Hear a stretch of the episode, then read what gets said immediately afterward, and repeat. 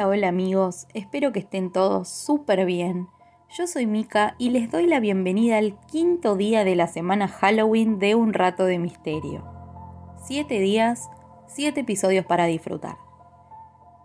En el día de hoy vamos a cambiar un poco las cosas, porque voy a contarles cuatro misteriosas leyendas urbanas de la ciudad de Buenos Aires. Una vez más y como siempre, los invito si quieren a buscar un té, un café, lo que les guste tomar y empezamos con el caso.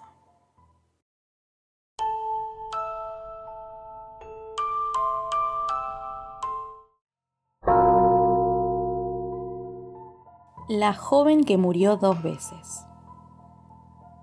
Rufina Cambaceres Basici fue hija del escritor porteño Eugenio Cambaceres y la bailarina italiana Luisa Basici.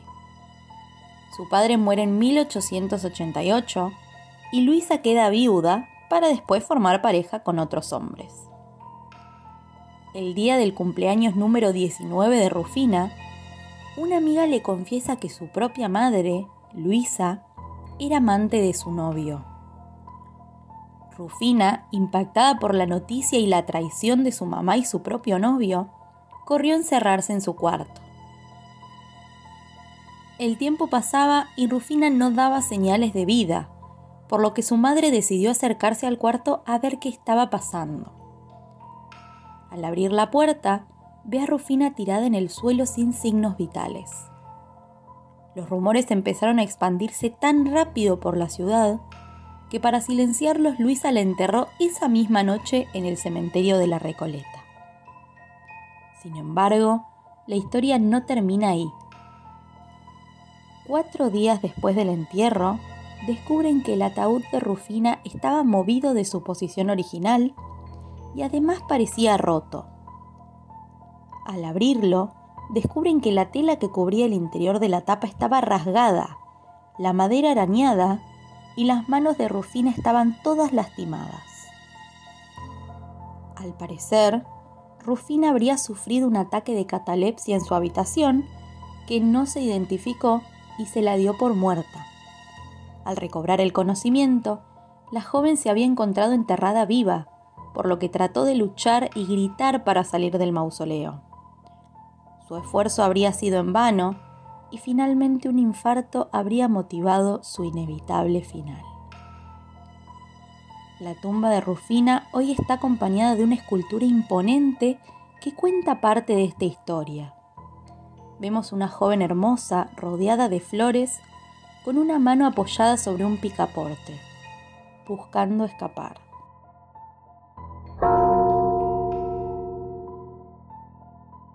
La iglesia de Santa Felicitas. Esta es la historia de Felicitas Guerrero de Alzaga, una mujer que a los 15 años se casa con un hombre mayor y da a luz a dos hijos. Lamentablemente, los niños fallecen a los pocos años y ella enviuda a los 26. Aún joven, hermosa y ahora millonaria. Cuenta la leyenda que hubo dos jóvenes importantes de la época que se peleaban por su amor. Enrique Ocampo y Sáenz Valiente. Eventualmente, Felicitas eligió a Sáenz Valiente.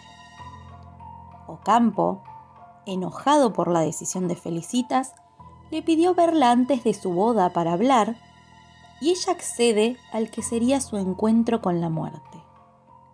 Ocampo la mató de dos disparos en el hombro derecho el 30 de enero de 1872. Luego de esta tragedia, la familia de la joven ordenó construirle como homenaje la iglesia de Santa Felicitas en la parte de atrás de su casa, iglesia que actualmente se encuentra frente a la Plaza Colombia. Cuenta la leyenda que todos los 30 de enero y las noches de tormenta puede verse a Felicitas paseando por la iglesia mientras llora desconsolada. Las campanas suenan solas en horarios misteriosos y dicen también que si tocas la reja que rodea a Santa Felicitas, recuperarás para siempre a tu amor perdido. Cuando se hizo la primera restauración de la iglesia, el arquitecto descubrió algo impactante absolutamente todos los ángeles del frente de la iglesia se les había caído nada más y nada menos que el ala derecha, rememorando de alguna forma el suceso que causó la muerte de Felicitas.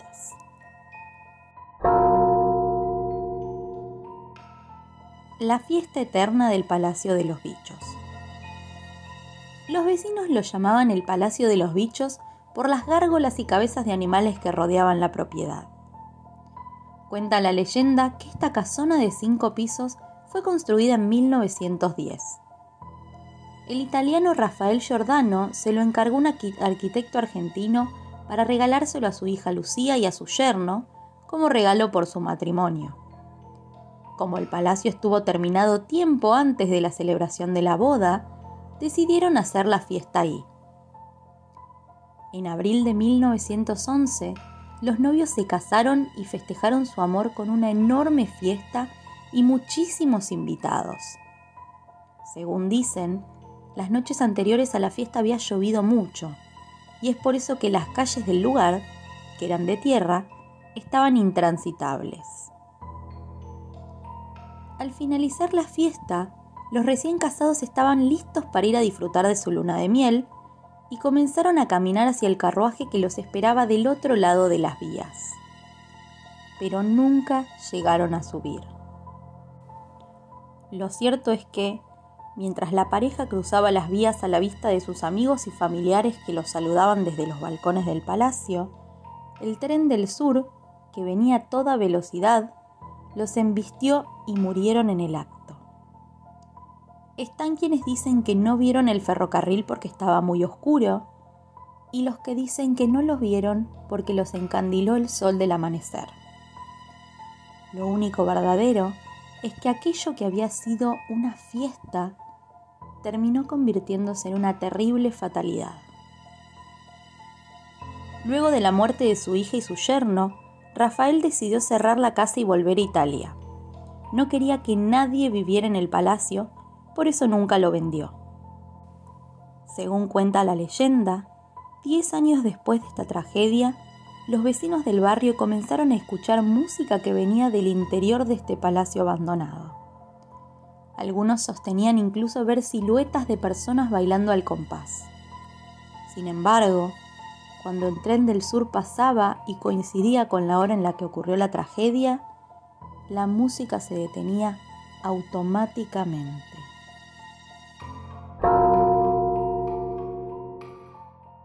La Dama de Blanco. La última historia del episodio de hoy es la de Luz María García Belloso. Luz muere de leucemia en el año 1925, con tan solo 15 años. Su familia la enterró en una de las bóvedas del cementerio de la Recoleta. Sobre su tumba yace una estatua de una chica durmiendo entre flores. Dicen que la madre de Luz María desconsolada tras su muerte, consiguió un permiso especial para pasar la noche en el cementerio y durmió durante tres meses a los pies de la bóveda.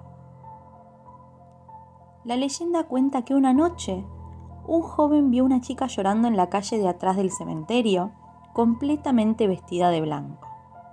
Se acercó a ella, la consoló y la cubrió con su saco por el frío, y deslumbrado por su belleza, le invitó a tomar un café en la veredita actualmente conocida como la Biela. Luego del café se besaron y ella le dijo su nombre, Luz María. De repente ella huye, gritando que ya era tarde, y al levantarse volcó café en el saco que él le había prestado. Él la siguió, pero su figura se desvaneció en la entrada del cementerio. Desesperado, empezó a golpear el portón con tanta insistencia que finalmente el cuidador lo dejó entrar. Y allí, en la primera calle del cementerio, pudo ver lo inimaginable. Sobre una figura de mármol estaba su saco manchado de café. El impacto del joven fue mayor cuando vio en la lápida el nombre de la muchacha fallecida y una foto idéntica a la mujer con la que se había encontrado horas atrás. Aún hoy, muchos siguen hablando de la Dama de Blanco. Algunos la han visto ocasionalmente, con su rostro hipnotizante y su mirada observadora. Dicen que durante años los jóvenes evitaron seducir a chicas en la esquina de Vicente López y Ascuénaga, el lugar favorito de Luz María.